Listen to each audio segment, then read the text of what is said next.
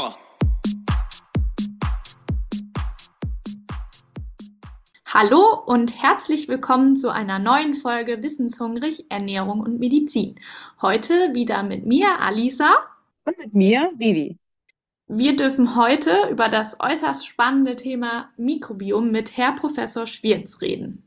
Er ist Biologe, hat in Oldenburg studiert, zeitweise an der Charité gearbeitet und ist 2003 ans Institut für Mikroökologie gekommen. Dieses ist spezialisiert auf alle menschlichen Ökosysteme. Er hat 2008 in Gießen habilitiert, ist seit 2017 auch Professor dort und hat bereits über 50 Publikationen veröffentlicht.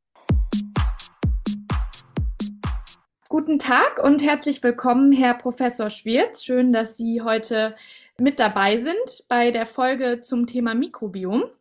Und ich starte mal direkt mit der ersten Frage. Und zwar könnten Sie uns vielleicht einmal kurz erklären, was das Mikrobiom überhaupt ist und warum das für uns so wichtig ist.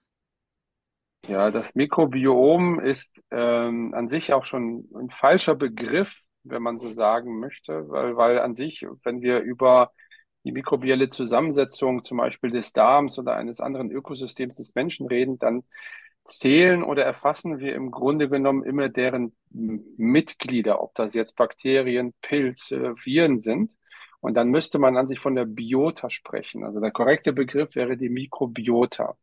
Was der Begriff Mikrobiom meint, ist an sich die Gesamtzahl aller in einem Ökosystem sich befindlichen Gene. Das ist ja etwas ganz anderes. Ein Organismus, so wie wir, ist zwar jetzt nur einer, also ein Homo sapiens, aber ich als Homo sapiens habe ungefähr 30.000 Gene, die mich ausmachen.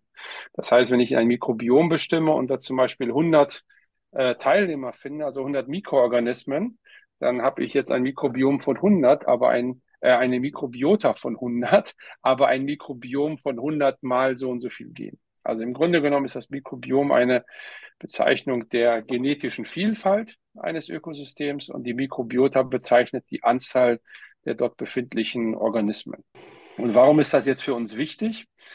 Das ist wichtig, weil wir Menschen über die Evolution als Organismus äh, faul geworden sind. Also wir haben irgendwann mal evolutionär entschieden, weil es für uns von Vorteil war, dass wir bestimmte Eigenschaften oder bestimmte Stoffwechselwege äh, nicht mehr selber machen. Also wir produzieren zum Beispiel keine äh, B-Vitamine, wir produzieren keine Vitamin, kein Vitamin K und haben uns dafür Untermieter gesucht, die das für uns machen. Und so haben wir halt eben die Fähigkeit erlangt oder konnten auf bestimmte Stoffwechselwege verzichten und haben uns, und das erledigen unsere Untermieter. Und dann hatten wir halt mehr Zeit oder mehr Energie, um uns anderen Dingen zu widmen. Und da kann man ganz, eine ganze Reihe von Beispielen aufzählen. Wir können bestimmte Nahrungsbestandteile nicht aufspalten. Das machen Bakterien für uns. Wir können, wie gesagt, bestimmte äh, Vitamine nicht aufspalten. Wir können uns gegen bestimmte äh, pathogene Organismen nicht richtig wehren, wenn wir unsere symbiontischen äh, Mitbewohner nicht hätten. Also sagt man so schön heutzutage, you name it. Okay, vielen Dank. Was für Bakterien sind denn das, die in unserem Darm leben und uns dabei helfen? Oh, das ist jetzt eine gute Frage, weil es gibt da, da vielen, äh, viele davon. Also wenn man jetzt das, die Mikrobiota sich mal anguckt, so weltweit, das, dazu hat man ja ganz viele Untersuchungen mittlerweile gemacht. Also wenn man jetzt so eine Zusammenfassung machen würde, dann würde man von der Panmikrobiota sprechen.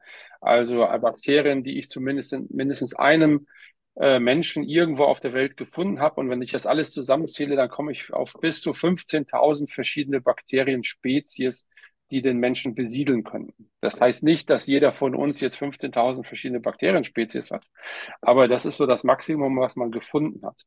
Bei jedem einzelnen von uns würde ich mal ausgehen, kommen wir auf bis zu 400 Bakterienspezies. Das ist so wie bei einer so einer Gaußschen Verteilungskurve.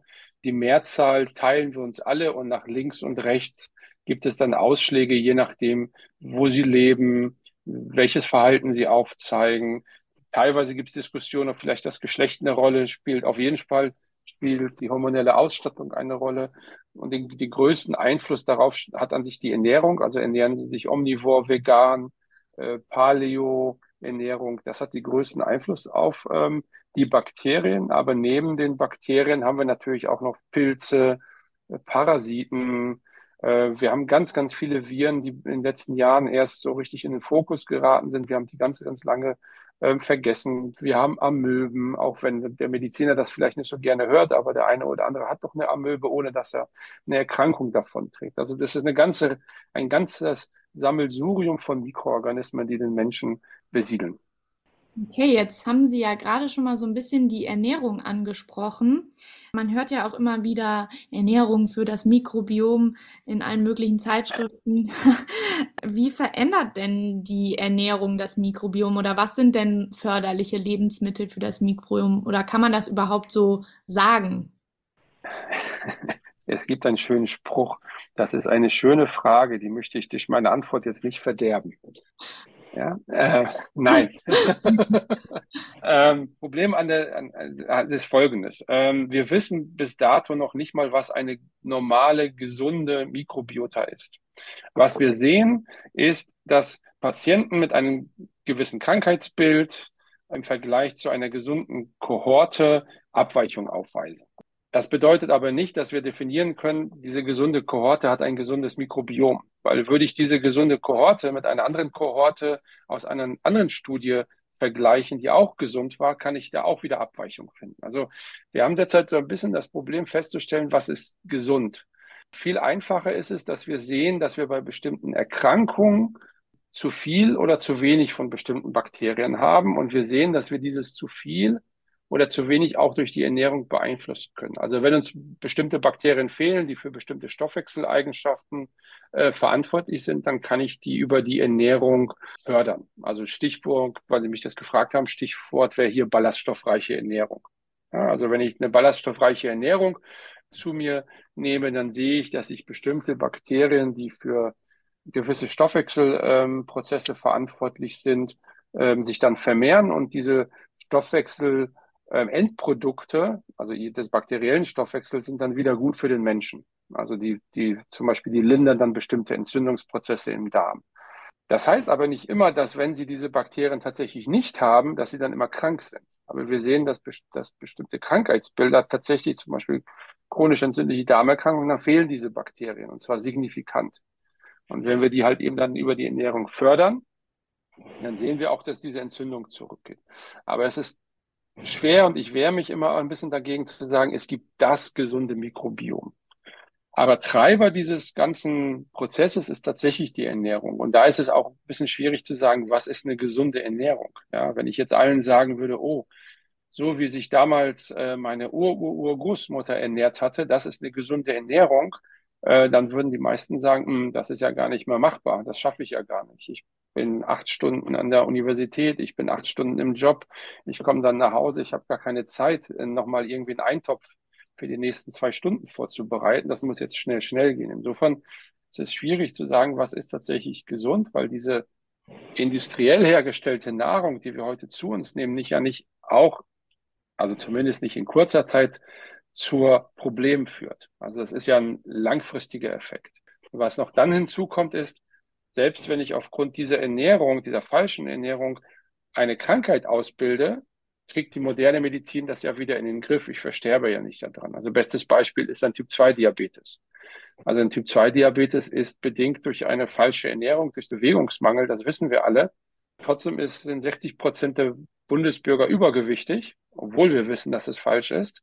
Und von diesen 60 Prozent übergewichtigen Bundesbürgern werden in der nächsten Zeit, jetzt haben wir, glaube ich, acht Prozent, in den nächsten Jahren mindestens zehn Prozent dieser Übergewichtigen Typ-2-Diabetes ähm, entwickeln.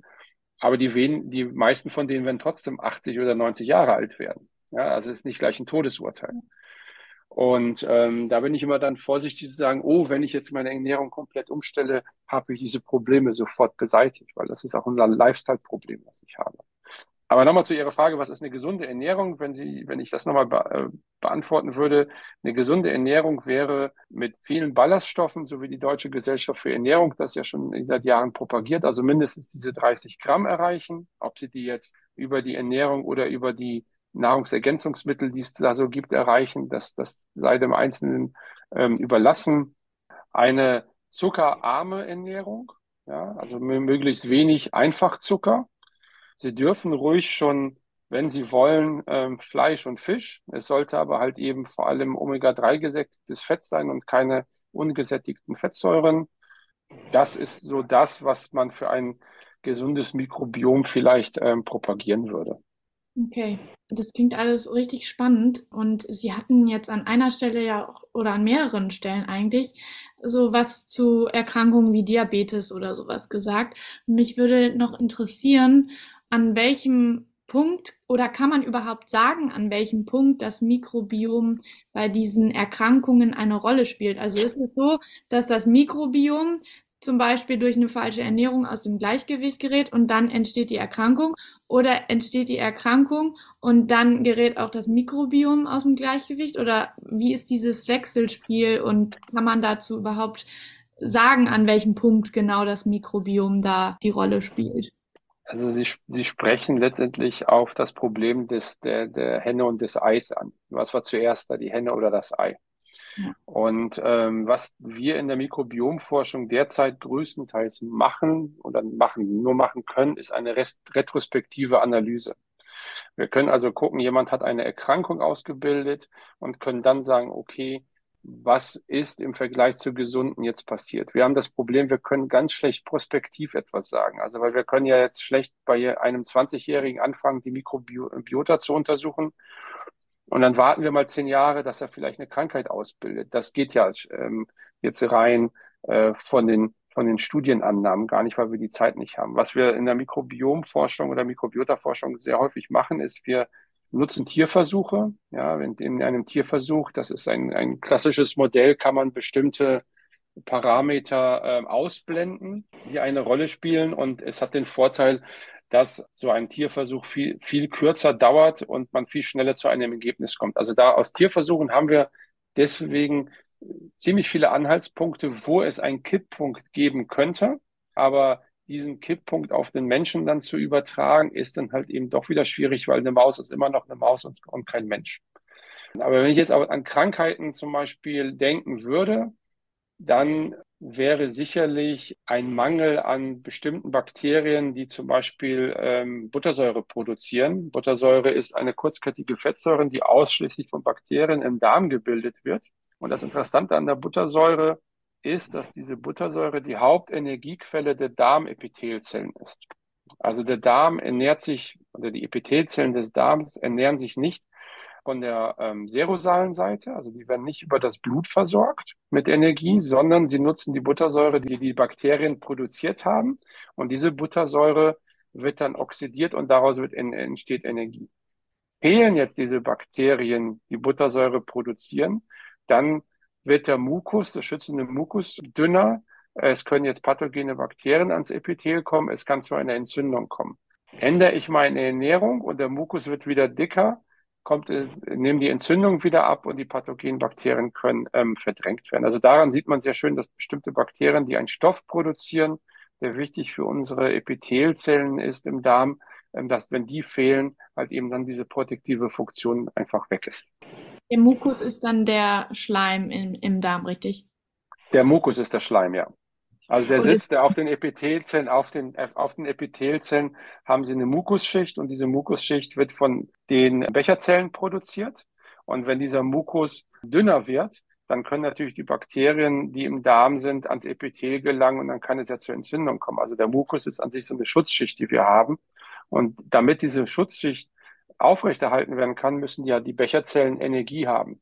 Und diese Energie kommt hauptsächlich aus dem bakteriellen äh, Stoffwechsel, in dem die Bakterien oder einige Bakterien Buttersäure produzieren. Diese Buttersäure wird dann halt eben, haben Sie ja vielleicht schon gehabt, Tricarbonsäurezyklus, Krebszyklus, geht dann da rein, wird dann oxidiert und daraus entsteht dann Energie. Und ist es auch immer möglich, das selbst wieder quasi hinzubiegen, wenn man einmal ein gestörtes Gleichgewicht in der Darmflora hat? Oder ist dann irgendwie auch eine Stuhltransplantation mal erforderlich? Ja, ja, mit der Stuhltransplantation bin ich ein bisschen vorsichtig. Also bei einer Stuhltransplantation übertragen Sie ja die gesamte Mikrobiota oder in diesem Fall sogar das Mikrobiom, also alles, was kreucht und fleucht, inklusive der Gene eines gesunden Wirts, in ein krankes Individuum.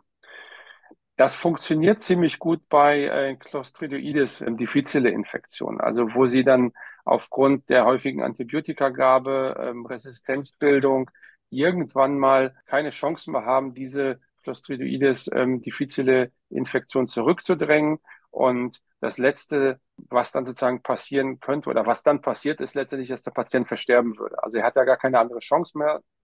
Es gibt die Therapieoptionen, sind alle aus oder durchdekliniert worden. Und wenn Sie da ihm eine Fäkaltransplantation geben, dann funktioniert das tatsächlich zu fast 100 Prozent. Bei anderen Erkrankungen, Adipositas, äh, neurodegenerative Erkrankungen, chronisch entzündliche Darmerkrankung, Reizdarmerkrankung, finden Sie Studien, wo es funktioniert und Sie finden Studien, wo es nicht funktioniert.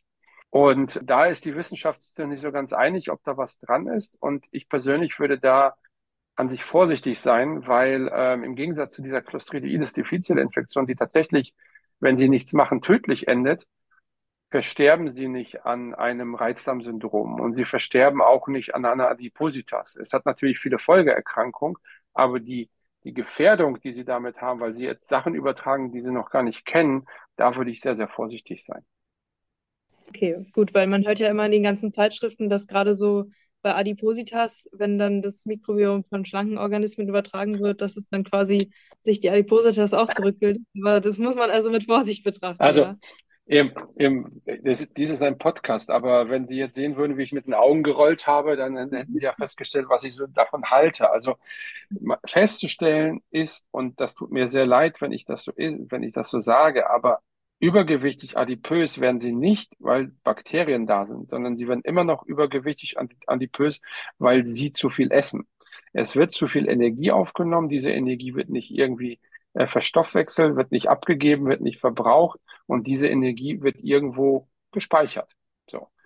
Durch diese falsche Ernährung, die sie haben, fördern sie dann noch Organismen, ja, die aufgrund ihres Stoffwechsels ihnen dann on top nochmal Energie dazugeben. Also man schätzt so ein Maßriegel, 300 Kilokalorien bekommen sie. Dieses on top von Energie ist evolutionär an sich von Vorteil, weil der Mensch ist an Hungerphasen angepasst. Ja, der Mensch ist an sich nicht an Überfluss angepasst, sondern an Hunger. Das heißt, wenn Sie sich vorstellen, Sie sind in einer Hungerphase und Sie essen etwas und Sie können ja nicht alles davon aufspalten. Das funktioniert ja nicht. Aber wenn Sie dann Bakterien haben, die das Lebensmittel, was sie zu sich genommen haben, noch die, zusatz die, die zusätzliche Energie extrahieren und dann kriegen sie noch mal einen Top, diese 300 Kilokalorien. In einer Hungerphase ist das ein Vorteil, ja. Aber in einer Überflussphase ist das ein riesiger Nachteil, weil dann kriegen sie noch mehr Energie, ohne da, dass sie damit rechnen. Das heißt, der Weg ist an sich, sie ernähren sich falsch, falsches Verhalten. Das fördert bestimmte Bakterien, die jeder von uns hat, aber die dann halt eben sich noch mehr vermehren können und deren Stoffwechselprodukte geben ihnen dann nochmal on top etwas an Energie dazu. Das ist der Weg. Und das können Sie natürlich ganz logisch, wenn Sie jetzt, wir haben das mit den Mäusen angesprochen, wenn Sie jetzt von dünnen Mäusen deren normale Mikrobiota transferieren, natürlich wieder in Ordnung bekommen, weil die haben halt eben nicht so viele von den problematischen Bakterien. Aber wenn diese dünnen Mäuse sich weiter falsch ernähren, dann kommt das Problem auch irgendwann mal. Das sieht man aber in den Studien nicht, weil so eine Maus lebt, wie lange lebt so eine Maus? Drei Monate. Ja? Genau, da ist, da ist im Labor dann Versuch zu Ende. Punkt. So. Okay, ja. Wie ist das denn bei gesunden Menschen? Also man hat ja schon ähm, hier und da mal von irgendwelchen Angeboten gehört. Im, hier können Sie Ihr Mikrobiom bestimmen lassen und mhm. dann wissen Sie, wie es bei Ihnen aussieht. Macht das Sinn? Und wenn ja, was fange ich überhaupt mit dieser Information dann an? Also beim, beim Endverbraucher ohne Beschwerden würde ich da immer ein bisschen vorsichtig sein. Ich meine, natürlich gibt es Angebote. Ich kann mir in den Vereinigten Staaten auch mein Genom durchsequenzieren lassen. Schön.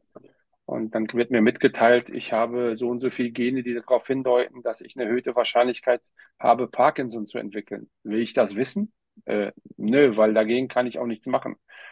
Beim Mikrobiom ist es so ähnlich. Ich kriege natürlich eine bakterielle Zusammensetzung. Es gibt Firmen, die versuchen, diese dann zu interpretieren. Aber letztendlich bringt mir das, wenn ich, wenn ich gesund bin, keinen Mehrwert. Wenn ich allerdings erkrankt bin, dann ist das schon eine andere Geschichte, wenn ich ein Labor habe, das mir nicht nur die Gesamtheit der Bakterien darstellt, sondern auch deren Funktionen. Ja, also ich habe Ihnen ja gerade gesagt, das mit der Buttersäureproduktion. Was nützt es mir, wenn ich Ihnen sage, Sie haben 400 verschiedene Bakterienspezies, die sind erhöht, erniedrigt, wenn ich Ihnen nicht beantworten kann, ob diese Bakterien für Ihre Gesundheit eine Rolle spielen? Wenn ich aber weiß, ich habe die Funktion dieser Buttersäurebildung und diese Bakterien sind bei Ihnen jetzt vermindert, dann kann ich daraus durchaus eine Schlussfolgerung ziehen, die dann zum Beispiel sagt, okay, du solltest jetzt, jetzt hast du vielleicht noch kein Problem, aber du solltest jetzt deine Ernährung umstellen, weil irgendwann mal kriegst du vielleicht das Problem, weil der Mukus dünner wird, dann es zu einer Entzündung kommt und dann kriegst du eine Erkrankung. Das ist das eine. Oder das zweite, wenn Sie tatsächlich eine, eine Erkrankung haben, wie zum Beispiel Reizdarm, und Ihnen wird jetzt empfohlen, eine Foodmap-Diät zu sich zu nehmen, also eine Diät, wo Sie bestimmte fermentierte oder äh, bakteriell zu fermentierende Stoffe meiden sollten. Wenn Sie jetzt ähm, das ausprobieren, dann kann das funktionieren oder nicht funktionieren. Wenn Sie jetzt aber Ihre Mikrobiota bestimmen und dann wissen, aha, ich habe die Bakterien gar nicht, die das Problem darstellen, dann brauchen Sie auch keine Foodmap-Diät. Ja, wenn Sie aber diese Bakterien haben, die, die sozusagen diese Foodmap-Bestandteile verstoffwechseln können, dann würden Sie von einer Foodmap-Diät profitieren. Ich habe da noch eine kurze Nachfrage zu. Und zwar habe ich mal gehört, dass man sowieso bis heute, ich weiß nicht, von wann diese Aussage war genau, nur 30 oder 40 Prozent des Mikrobioms überhaupt genau kultivieren kann. Das heißt, diese Kultiv Aussagen sind sowieso begrenzt. Stimmt das? Muss man sagen, kultivieren und nicht kultivieren. Also kultivieren hier bedeutet ja, Bakterien im Labor auf einer Petrischale anzüchten. Das ja. ist ja kultivieren. Wenn wir jetzt von der Mikro, vom Mikrobiota oder Mikrobiomforschung reden, dann kultivieren die meisten Leute gar nicht mehr, sondern wir sequenzieren. Also wir gucken nur nach deren Genen und ob sie da sind äh, oder nicht. Und dann kriegen sie an sich 100 Prozent der, der Organismen in meinem Ökosystem. Das hat jetzt Vor- und Nachteile. Der Vorteil ist, sie kriegen halt eben die so 100 Prozent. Sie wissen bei einer Sequenzierung, das liegt an der Technik, aber nicht Menge der Bakterien, sondern sie können nur deren prozentuelle Verteilung sagen. Also sie können nicht sagen, sie haben eine Milliarde vom Bakterium XY. Sie können nur sagen, von diesem Bakterium habe ich zum Beispiel 0,75 Prozent. Das liegt an der Technik. Was Sie aber auch nicht wissen an dieser Technik ist, ist das Bakterium noch, lebt es noch oder ist es tot? Also bei einem Bakterium, was sagen wir mal zu 50 Prozent im Darm gefunden wird, können Sie davon ausgehen, dass das höchstwahrscheinlich noch Leben sein wird. Sie werden nicht 50 Prozent Leichen irgendwie im, im, Mikrobiom da unterwegs haben. Wenn Sie aber ein Bakterium haben, das so im Promillebereich zu finden ist, dann kann man durchaus schon mal die Frage stellen, hm, war das denn jetzt überhaupt noch lebend oder sind das irgendwelche Leichen, die da herumschwirren und die für den Stoffwechsel an sich gar keine Rolle mehr spielen? Ich würde nochmal äh, auf den Zucker zurückkommen, den Sie vorhin angesprochen hatten, weil Sie ja gesagt hatten, eher nicht so viel Zucker fürs Mikrobiom. Wie sieht es denn mit den Süßstoffen aus? Da sagen ja auch viele Leute, dass die ganz schlecht fürs Mikrobiom sind und dass sie es gleich quasi komplett zerstören. Wie sehen Sie das denn? Also die Süßstoffe sind sicherlich ein, ein großes Übel, weil die mittlerweile in ganz, ganz vielen Lebensmitteln sind. Aber die sind genauso ein großes äh, Übel wie die Konservierungsmittel, die in sehr vielen Lebensmitteln drin sind. Und die sind genauso ein großes Übel wie die Antibiotika, die wir teilweise vollkommen unsinnig ähm, einnehmen. Also sie haben ganz, ganz viele Stoffe, die das Mikrobiom beeinflussen. Äh, jetzt ist es sicherlich so, dass wir Antibiotika nicht täglich zu uns nehmen. Das heißt, ich habe eine Antibiotika-Behandlung und die ist nach in der Regel sieben bis zehn Tagen vorbei und dann kann das Mikrobiom sich wieder erholen und zurückflippen. Das funktioniert. Beim Süßstoff, wenn ich jetzt zum Beispiel ein Cola Zero oder Cola Light Junkie bin und das täglich zu mir nehme, dann verändere ich natürlich das Mikrobiom signifikant und das flippt dann halt eben nicht, wenn ich das absetze, ganz schnell wieder zurück.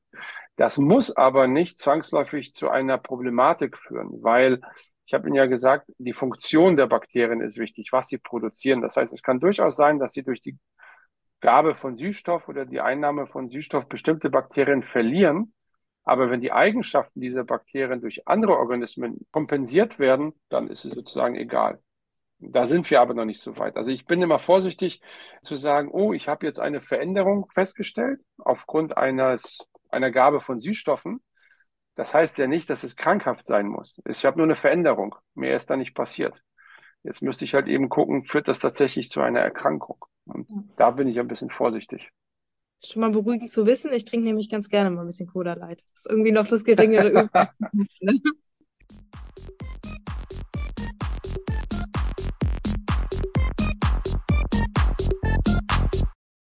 Da wir noch viele weitere spannende Fragen an Herr Professor Schwierz hatten und das Gespräch etwas länger gedauert hat, haben wir uns entschieden, eine zweite Folge daraus zu machen.